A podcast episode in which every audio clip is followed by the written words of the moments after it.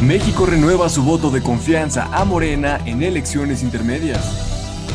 Sergio nuestro Checo Pérez gana el Gran Premio de Azerbaiyán y consigue su primer podio con Red Bull. Kamala Harris se reúne con AMLO. México acusa a Sara Anthropology y Pato de apropiación cultural. Hola, yo soy Renata Romero. Yo soy Eric Berry. Y yo soy Julio Velasco. Esto es Línea de Tres. Tu espacio para enterarte de lo más destacado de la semana en 20 minutos. ¡Comenzamos! Bueno, pues muy buenos días, tardes, noches, según corresponda. Bienvenidos a una nueva emisión de Línea de Tres. Qué bueno, eh, por ahí días, tardes, noches, ¿no? Según corresponda, eh, a la hora que nos estén escuchando, donde quiera que nos estén escuchando. Yo soy Eric Berry, me da mucho gusto estar aquí y saludar, por supuesto, a mis queridísimos amigos y compañeros, Julio Velasco y Renata Romero. Julio, Renata, bienvenidos a una nueva emisión de Línea de Tres. Hola, ¿qué tal? ¿Cómo te encuentras, Eric? Un gusto tenerte de regreso. La semana pasada te mandamos a dormir con los peces, pero qué bueno que estás de aquí de nuevo con el análisis de las elecciones, con muchísima información, que de verdad esto se viene candente, ¿no? Renata, ¿cómo estás? ¿Qué onda, mi Julio? ¿Qué onda, Eric? ¿Cómo andas? Sí, te extrañamos bastante la, la semana pasada, pero aquí andamos dándole con todo esta semana.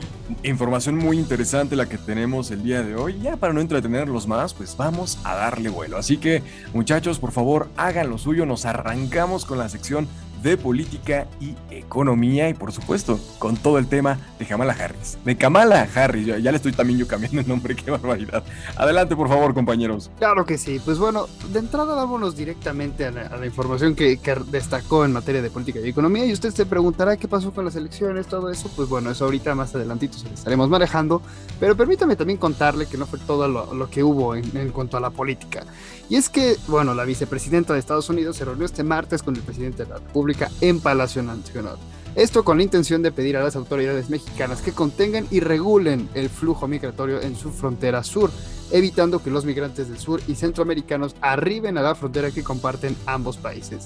En las últimas semanas, Estados Unidos ha tenido cifras históricas de migración.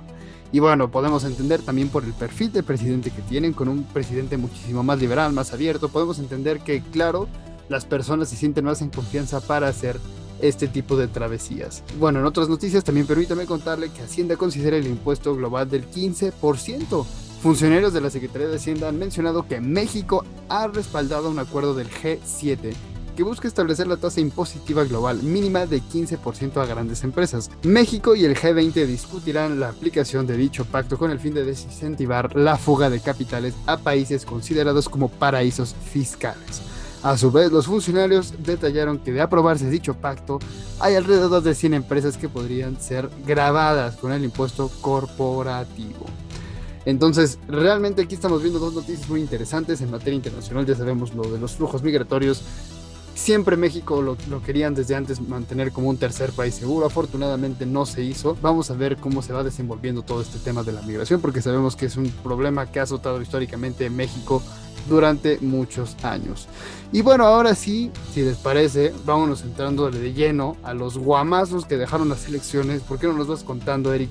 ¿Qué nos trae la sección de Nacional y en este caso completamente enfocados a las elecciones del 2021? Sí, por supuesto, y es que, bueno, pues ya mejor introducción no pudimos haber tenido, Julio, ambos temas de los que platicas, pues son, son, son eh, verdaderos derivados de lo que sucedió, y es que el domingo los mexicanos pues decidimos dos cosas. Primero que nada, le dimos más poder territorial a Morena, convirtiéndolo en el principal partido del mapa.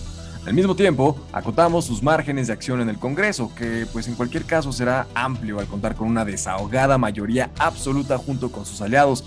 En otros términos, la mayoría de los votantes lanzó una serie de mensajes a Andrés Manuel López Obrador. Primero que nada, renovamos su confianza en el presidente para que gobierne hasta 2024. Y ojo que estoy hablando en plural, porque aquí fue el pueblo de México el que decidió. Eh, bueno, pues esto no fue a, cualquier precio, por supuesto, es decir, eh, sin la fuerza suficiente para cambiar las reglas del juego en nombre de su proyecto, la autodenominada Cuarta Transformación. Eh, además, castigamos la formación oficialista en la Ciudad de México y abrimos la puerta a la recomposición del frente opositor en la Cámara, especialmente en los partidos tradicionales, el PRI y el PAN. Para que se den una idea, estas dos fuerzas, junto con el PRD, obtuvieron una cantidad no muy inferior de votos directos a los que cosecharon Morena y sus coaliciones, es decir, 18,5 frente a 20 millones. Y bueno, pues los apoyos al PAN y el PRI eh, allá donde ocurrieron en solitario arrojan un empate técnico con Morena, con Morena unos 6,3 millones. Es decir, si la ecuación, si a la ecuación se añade Movimiento Ciudadano, el bloque opositor superó al oficialista. Tómelo como quiera, estos son los números. Sin embargo, en lo que refiere a las gubernaturas para 2021, Morena se quedó con ambas Baja Californias, con el estado de, de Sinaloa, de Sonora, Nayarit, Michoacán, Guerrero y Zacatecas. El PAN se queda con Chihuahua y Querétaro. El PRI tiene por único estado a San Luis Potosí. Eh, esto es algo inédito. Y Movimiento Ciudadano, encabezado por Samuel García, tiene al Estado de Nuevo León. Julio, Renata, yo sé que aquí ustedes tienen mucho que decir acerca pues de, de muchas cosas, así que por favor, los micrófonos son todos suyos. Primero, una ligera corrección. El, PRI no se llevó la, la, gobernatura de San Luis Potosí, fue el Partido Verde en, colindancia con el Partido del Trabajo. Es verdad, es verdad, es verdad. estas, estas coaliciones me están rompiendo la cabeza, Julio. No, no te preocupes. Pero lo interesante aquí, y para mí lo más preocupante, es justamente las elecciones de San Luis Potosí. Eh, el señor Gallardo, el ganador de las elecciones de San Luis Potosí, es abiertamente y descaradamente tiene vínculos con el crimen organizado y de todos modos lo dejaron competir. A ver, ¿cómo, cómo te explicas esto? ¿no? Y, además de eso, eh, la gente de, San Luis Potosí le dio el voto de confianza. Y, bueno, la verdad es que a mí me, llenó completamente de, me llenó de enojo, de, de rabia, a ver que cada vez la gente se vuelve más indiferente ante los actos ya sea de corrupción, de, crimen organizado, o sea, de verdad creo que para mí lo que más resalta es justamente eso. Otro punto que yo considero importante desde mi óptica, Morena sí dejó muchísimo, muchísimo, muchísimo territorio, sobre todo estamos hablando de la costa del Pacífico, ¿no? O sea, es importante ver cómo todo el Pacífico mexicano, este, vamos desde Guerrero, todo Michoacán, este, Sinaloa, las dos Baja Californias y el mismo Sonora, todas estas costas forman parte ahora del, legado de, nuestro señor presidente, ¿no? Y eso es algo que a mí me llamó muchísimo la atención, considerando sobre todo Baja California Sur, que era un estadio que también ya se tenía ahí contemplado, este, la Torita también de Evelyn Salgado, o sea, eh, en Michoacán, Carlos Herrera, cómo iba también en el segundo lugar del, del, Perderé, que ahora también es importante considerar que por poco pierden el registro, ¿no? Entonces, Ahí hay muchos temas interesantes. Eres, eres un llevado, ¿eh? Sí, bueno, el perderé ya está como la vaquita marina, quedan dos, tres ejemplares, ¿no? O sea, ya realmente estamos a punto, hablando de la extinción del partido político, que de puro milagro, gracias a la alianza, mantuvo el, registro, ¿no? Pero a mí lo que también me llamó mucho, mucho la atención en estas elecciones es justamente que perdieron en casa. ¿Cómo lo ves, Renata? O sea, dejaron a la Ciudad de México completamente pintado de azul y verde. Pues sí, igual hay alguna mezcla de colores que es válida, o sea, no, no, no creo que hayan como tal perdido en casa. Creo que Morena sigue, sigue sobresaliendo, eh, a pesar de que muchos lo consideran el peor partido, otros el mejor partido. La verdad es que aquí hay muchas opiniones, pero pues yo no, o sea, como tal, yo no veo que hayan perdido. Claramente, pues hemos visto los desgraciados memes eh, de divisiones en la Ciudad de México, que pues en, en mi gusto son muy desagradables, bueno, más bien a mi parecer son muy desagradables, este, pues porque creo que no, no se trata de dividir, ni, o sea, lo que me da risa es que la gente critica y dice que AMLO es el primero eh, que nos trata de dividir y trata de dividir entre chairos y fifís, pero creo que aquí la sociedad es la, la misma que lo está haciendo, entonces pues no, no jóvenes, no lo hagan, no sean partidarios de, de esto. Y también me gustaría, pues no sé, comentar un poco de, de lo que pasó de, de la campaña de los influencers, ¿no? Que justo el INE ordenó retirar esta campaña de propaganda por parte del Partido Verde. Me sorprendió que pues estas figuras que muchas y muchos jóvenes siguen eh, se vendieron por tan solo 10 mil pesitos que, la verdad es que no, no, no, no, los veo muy necesarios en sus vidas, pero pues cada quien, ¿no? Sí, pues eh, digo, al final de cuentas, este tipo de cosas que, siempre, siempre suceden. Ustedes, por supuesto, que tienen su mejor opinión, ya saben que pueden eh, comentarla a través de nuestras redes sociales. Búsquenos, síganos nos interesa saber su opinión. Por lo pronto, nosotros nos vamos a la sección de internacional. Julio, ¿qué novedades hay con el señor Jeff Bezos? Claro, este, pues mira, Eric, también hay que, hay que recordar, no solamente en México hubo elecciones, también hubo elecciones en Perú, ligero disclaimer. Eh, y bueno, ahora sí cerrando el tema de las elecciones, eh, en el tema de, los viajes este, al espacio, ¿no? Ya vimos que también ahí hay muchísimos, muchísimos multimillonarios interesados, pero ahora le tocó al fundador de Amazon. Este, consagrado como el hombre más rico del mundo, ha anunciado que volará al espacio el, el próximo 20 de julio en la primera misión tripulada del New Shepard, el cohete fabricado por Blue Origin, su compañía espacial. Lo acompañarán su hermano menor y otro acompañante cuyo puesto está abierto a, subasta. El viaje tendrá lugar 15 días después de que se haga efectivo la renuncia de Bezos de Amazon, donde se lleva siendo jefe ejecutivo desde su creación en 1994. Y bueno, cada vez vemos más cerca los viajes turísticos al espacio y bueno, no hay que, no hay que perder de vista también que muchísimos proyectos están, se están buscando, por ejemplo, una una película de Tom Cruise que busca ser de las primeras películas grabadas este, genuinamente en el espacio. Eh, en otras noticias, permítame contarle que China cambia sus políticas de natalidad. Un gran golpe sobre la mesa. Esto porque el gobierno anunció que las parejas casadas en China podrán tener hasta tres hijos. El gran cambio de la política de solo dos hijos por pareja se debe al dramático descenso de la natalidad. El país más poblado del mundo tuvo hasta 2016 una estricta política de solo un hijo por matrimonio que se cambió tras observar el rápido envejecimiento de la población. También se han anunciado una bajada de impuestos para las familias con niños, disminución de los costes educativos y garantías legales para que las mujeres trabajadoras que decidan quedarse embarazadas. Eh, todo esto hay que recordarlo porque en los países asiáticos las, las políticas, sobre todo los costes educativos, los impuestos para las familias con niños son sumamente caros. De verdad es, es algo que me parece una barbaridad y que creo que solamente ocurre en estas partes del mundo. Eh, también, bueno, como lo comentábamos, los impuestos del acuerdo del G7 es el momento también en, los impuestos, ¿no? Esto porque los ministros de finanzas, aquí viene el origen del impuesto que le hablábamos hace rato de Hacienda, en los ministros de finanzas del G7, del foro económico formado por los siete países con más peso político, aquí se los mencionamos, que es Canadá, Estados Unidos, Japón, Francia, Alemania, Italia y Reino Unido, han alcanzado el pasado sábado 5 un histórico acuerdo para, las, bueno, para fijar las bases de la nueva fiscalidad internacional mediante la instalación de un impuesto mínimo universal del 15%. He aquí el origen del impuesto que le mencionábamos hace rato. Y bueno, todo esto es de la sección internacional, un poquito más movida, pero por mi parte sería todo. Yo creo que ahora sí podríamos pasar a la parte de sociedad y cultura, ¿no? Porque ahí también tenemos unos temas de coyuntura, ¿no, Renata?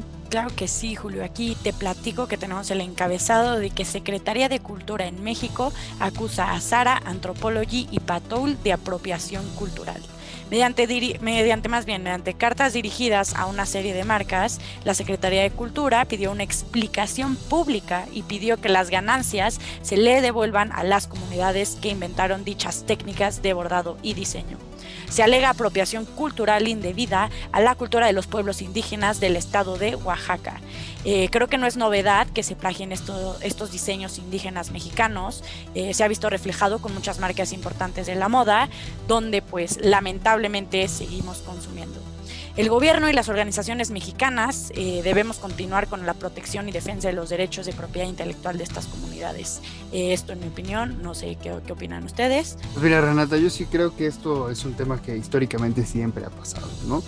Eh, lo lamentable justamente es que pues, ningún pueblo indígena, ni nadie, ni ninguna comunidad va a recibir este, regalías por parte de, de esta apropiación cultural. Entonces, para mí, eso sería lo, lo que verdaderamente pesaría porque muchas de estas marcas se defienden como no, pues estamos eh, este, engrandeciendo el, el, tema de la cultura México, ¿no? Entonces, no sé hasta qué punto genuinamente lo estén engrandeciendo y hasta qué punto también es únicamente el dinero lo que les interesa. Sin embargo, yo sí creo que es algo, un tema muy delicado que tenemos que también tratar y que ahí es donde se tiene que ver el verdadero peso del gobierno mexicano para garantizar justamente que no se siga haciendo la apropiación cultural por parte de estas grandes empresas de la moda. Oye, además, a mí lo que me llama la atención es que, o sea, esto ya, deja tú la apropiación cultural, esto es algo que ya raya eh, sobre el plagio, ¿no? Este tipo de, pues, de, delitos menores, pero a fin de cuentas son, eh, vaya, son una tremenda deshonestidad por parte de estas grandes corporaciones. Verdaderamente es lamentable. Sí, coincido totalmente. Pero bueno, ya por último, en esta sección les tenemos que se espera la secuela de Cruella de Vil. Eh, la semana pasada justo hablábamos con Maffer del reciente estreno de Cruella. Sin embargo, de momento parece que sí se ha anunciado y se ha revelado eh, Cruella 2.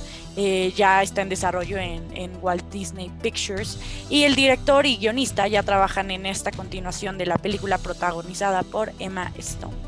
Es demasiado pronto para dar más detalles, pero si no la han visto, véanla, vale muchísimo la pena.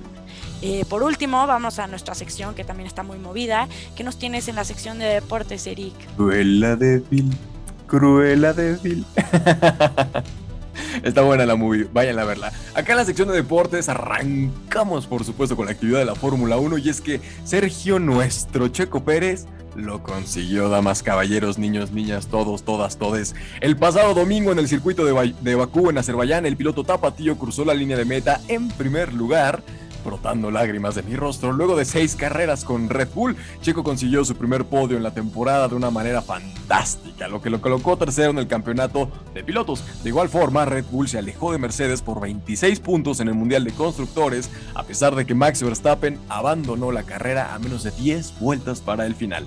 La FIA iniciará una investigación eh, con, con Pirelli debido a la explosión de los neumáticos que provocaron las banderas rojas del Gran Premio, puntualmente en los autos de Lance Stroll en Aston Martin y eh, Max Verstappen a bordo del Red Bull. El podio lo completaron el alemán Sebastian Vettel de Aston Martin y el francés Pierre Gasly de Alfa Tauri. Sergio nuestro Checo Pérez sacando la casta por México, ¿eh? La verdad es que sí es un orgullo completo y absoluto. Creo que eso, para que veas, es, es, digno de mencionarse. El domingo ganamos todos los mexicanos cuando, cuando levantó justamente el trofeo.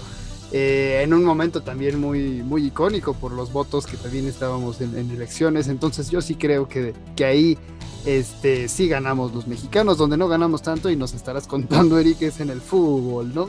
sí, así es. El domingo el deporte no le sonrió a la selección eh, mexicana de fútbol.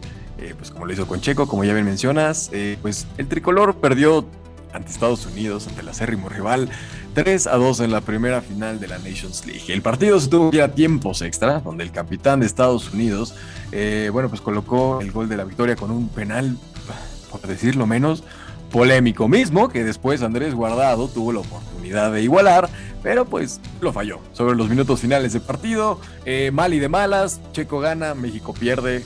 Eh, Renata, yo sé que el fútbol, la selección mexicana particularmente, despierta fibras sensibles en ti sí, caray, la verdad es que, no sé, yo sentía el árbitro súper, súper, no, no, no quiero decir vendido porque no, pero sí un muy pésimo árbitro. O sea, cuántas tarjetas rojas, cuántas tarjetas amarillas, cuántas cosas no se les fueron, cuántos penales, muchas manos, no, no, no, o sea, yo sí lo vi fatal, fatal, fatal. O sea, desde que no le, no le sacó la amarilla al, creo que es el capitán de Estados Unidos, la verdad es que desconozco de nombres, pero desde que no le sacó la amarilla por quitarse la playera, que creo que es una regla básica, ya desde ahí yo dije, bye, yo ya perdí toda fe y esperanza en este árbitro. Eso, esa es mi humilde opinión acerca de este, este gran partido. Sí, paupérrimo arbitraje el de la CONCACAF. La verdad es que es una historia que, que no sabemos de toda la vida.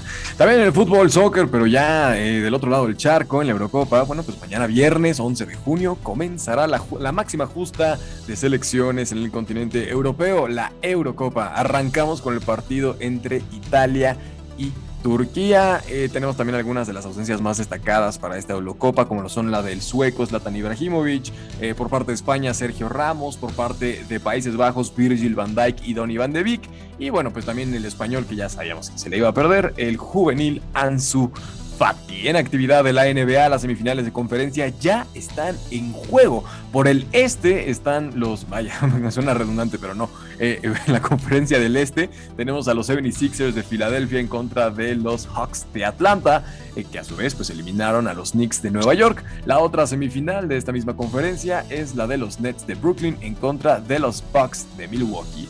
Por el oeste tenemos al Jazz de Utah en contra de los Clippers de Los Ángeles, unos Clippers que dicho sea de paso, eliminaron a los Mavericks de Dallas de Luka Doncic gran serie que se llevó a cabo en siete partidos.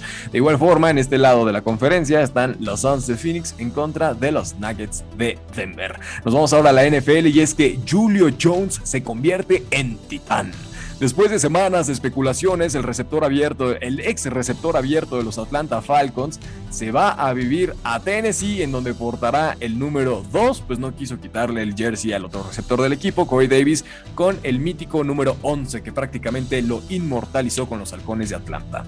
En la gran carpa del béisbol de grandes ligas, el jueves de la semana pasada, la Major League Baseball dio por iniciado el proceso para el All-Star 2021, este evento que tomará lugar el, 13 de julio en el Coors Field.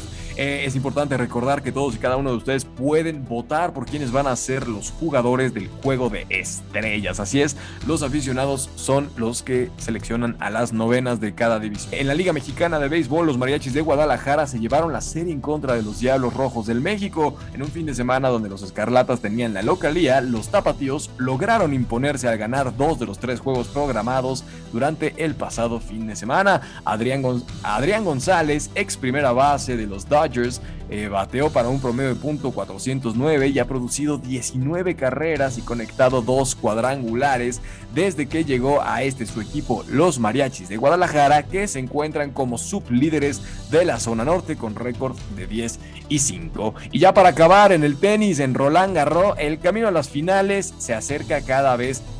Tenemos ya en semifinales al griego Tsitsipas, que, llegó luego de vencer a, a, Daniel Medvedev, el ruso, en tres sets. Alexander Esberev, o como le dicen sus amigos, Sasha, avanzó tras un sencillo partido en contra del español Davidovich Fokina. La sorpresa de la semana la dio Djokovic en octavos de final, pues casi pierde el encuentro en contra de el italiano Lorenzo Musetti, una joven promesa que jugó su primer Grand Slam y lo hizo de gran gran manera. Roger Federer por su parte anunció su retiro del torneo, esto luego de discutir con su equipo si era sano para sus rodillas seguir jugando.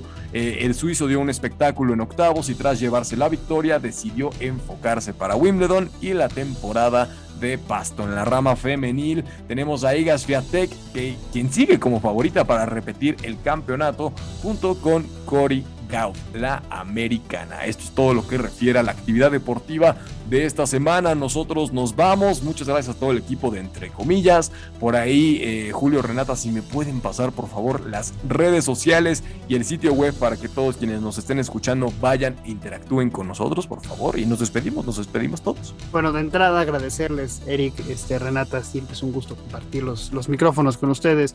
Y sobre todo también, de, nuevo, reiterar el compromiso, porque pues gracias a estas elecciones fueron las elecciones con mayor participación en toda la historia. Entonces, sí es importante que nosotros como ciudadanos sigamos ejerciendo nuestro ejercicio de responsabilidad social que es el voto. Y bueno, para irnos rápidamente a las redes, comentarnos igual en Instagram, estamos como arroba entre comillas digital en Twitter como Entrecom Digital y en Facebook como Entre Comillas. Y bueno, ¿dónde podemos leer los, artículos de nuestro equipo, Renata? Sí, claro que sí. Pueden encontrar el sitio web como entrecomillasdigital.com y aquí encontrarán una serie de artículos de opinión por parte de todo el equipo de Entre Comillas. Eh, muchísimas gracias, Eric. Muchísimas gracias, Julio, y a toda la audiencia que nos esté escuchando. Bueno, pues eh, yo soy Eric Berry, Julio Velasco por acá, Renata Romero. Agradecemos a todos y cada uno de ustedes y nos escuchamos en la próxima. Hasta la próxima.